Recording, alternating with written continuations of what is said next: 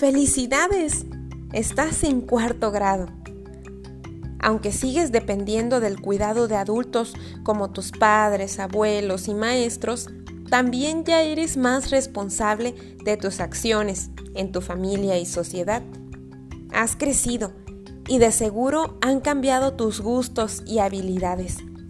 Es importante que sepas y que recuerdes siempre que eres una persona única, importante y valiosa. Nunca lo olvides, ¿eh? Todas las personas tenemos defectos y es necesario aceptar esos defectos y mejorar poco a poco. Pero lo que sí es muy, muy importante es valorar esas cualidades que nos hacen únicos. Ponte atento. Actividad para hoy jueves.